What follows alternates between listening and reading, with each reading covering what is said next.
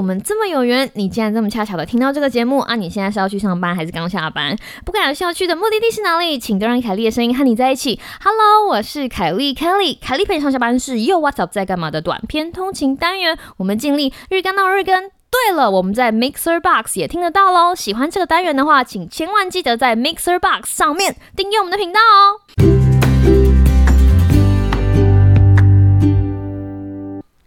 Hello，各位听众朋友，大家好啊！不知道你今天心情还好吗？我希望你今天有一个美好的心情。如果没有，就让凯莉陪你上下班，陪你走一段吧。那个之前哈，大家应该有发现，我连续做了五集，就是断舍离特辑哈。尤其是现在快过年了，对不对？如果有需要的话，可以把我前面的断舍离特辑，就是一次听完哈，帮你丢掉那些额外的东西，从书房啦、厨房啦、浴室啦，然后到你的生活里面一些不需要的东西，我们都把它清。清光光，好不好？在新年前的大扫除，用凯丽陪你上下班的特别系列把它清光光。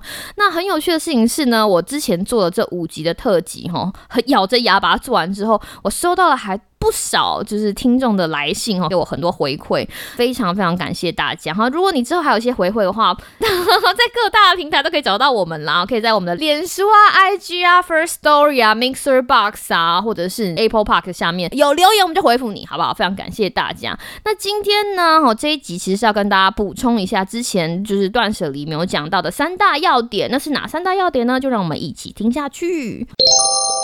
第一个要点，逼车。第一个要点呢，哈，其实我要想要说的事情是，当你在做断舍离的时候。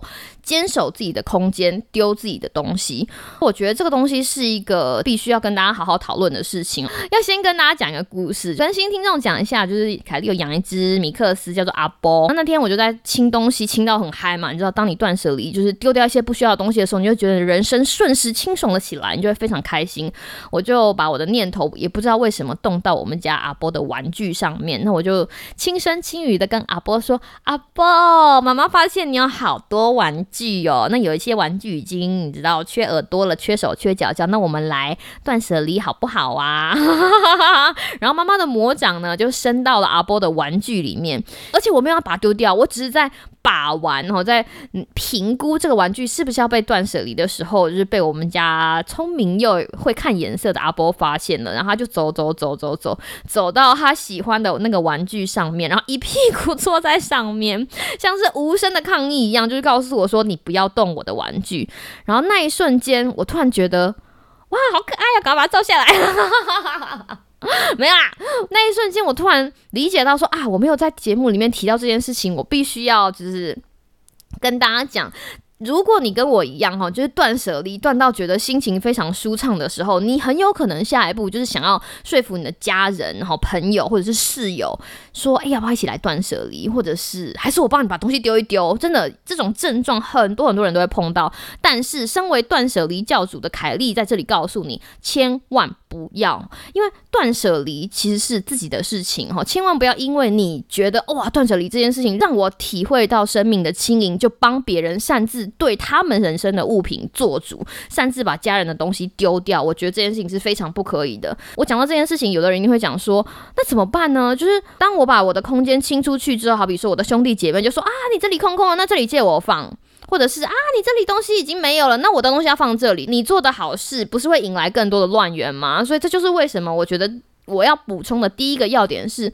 坚守自己的空间，丢自己的东西，不管是谁吼，觊觎你的空间，说你的空间我不管你，你的东西我不管你，但是我的空间我要守好，我自己的东西就是靠我自己来决定。我们不帮别人的物品做裁决，那是他们的事情，但是人家也不可以因为你的地方已经空空了就来侵占你的空间，就是你知道这是一个很双向的事情，所以大家要记得哦。第二件要告诉大家的事情是。听起来断舍离好像很简单，根据那些你知道凯利流的断舍离原则或者行动计划，听起来好像很简单，因为我每天就是小鸡小姐。但是有一件事情一定要告诉大家，就是你断舍离断一断会撞墙的，你会碰到撞墙期。那当你碰到撞墙期的时候，先不要在心里咒骂我说：“凯莉，你都没有告诉我？有啊，我不就是来告诉你了吗？会撞墙的。那这件事情是完完全全的很正常的事情哈。所以，当你如果断舍离断到一个撞墙期的时候，你应该要在心里呐喊说：“凯莉，我终于撞墙了。”为什么这么说呢？因为断舍离其实是一条跟自己对话的过程。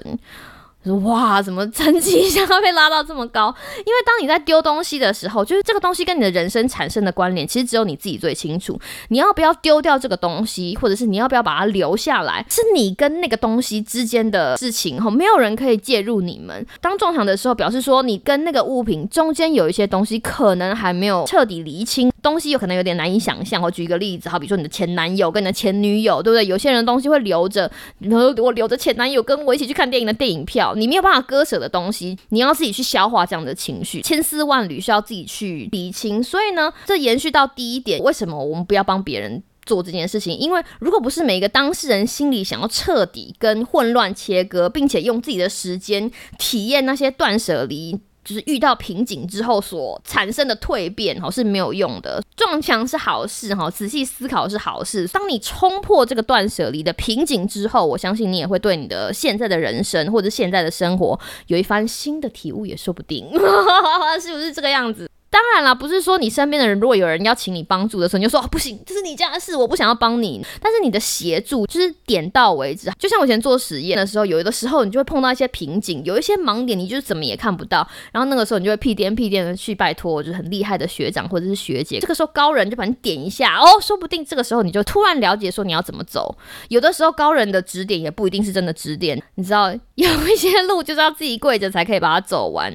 这个就是每个人的功课了，帮不得。第三点要跟大家补充的事情就是，丢不得就不要丢。断舍离跟收纳这个东西，到最后都会是一个生活态度。我觉得有的时候甚至会被上升到像宗教一样，是一个你心里的信念。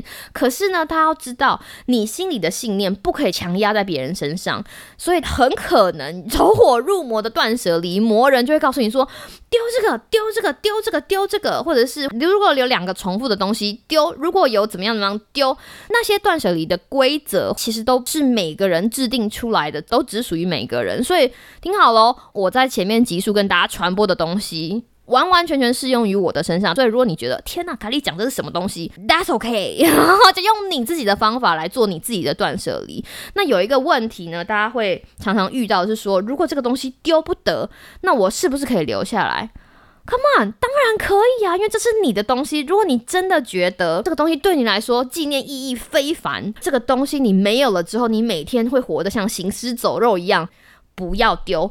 身为断舍离的过来人，我们的人生呐，哈，就像我们的房子、我们的时间、我们的空间都是有限的。当你有太多的东西负载、太多的事情拖着你的时候，你就没有办法往前。因为断舍离的目的就是抛开那些会拖住你的过去，让你放眼未来。所以，拥有一个清爽、没有负担的生活，是我觉得断舍里面的精神非常重要的一点。还是希望大家不要让太多无法厘清的线绑住你的手，绑住你的脚。让你没有办法往前走，那这就是今天呢对于断舍离的三大要点补充。如果大家还有其他有关于断舍离的心得啦，或者是感想，想跟凯莉分享与讨论的话呢，欢迎大家到各大平台就是留言给我，我会努力的跟大家回应，或者是再开一集跟大家进行讨论。我是凯莉，希望你有个美好的今天跟明天，那我们就下次再见喽，拜拜。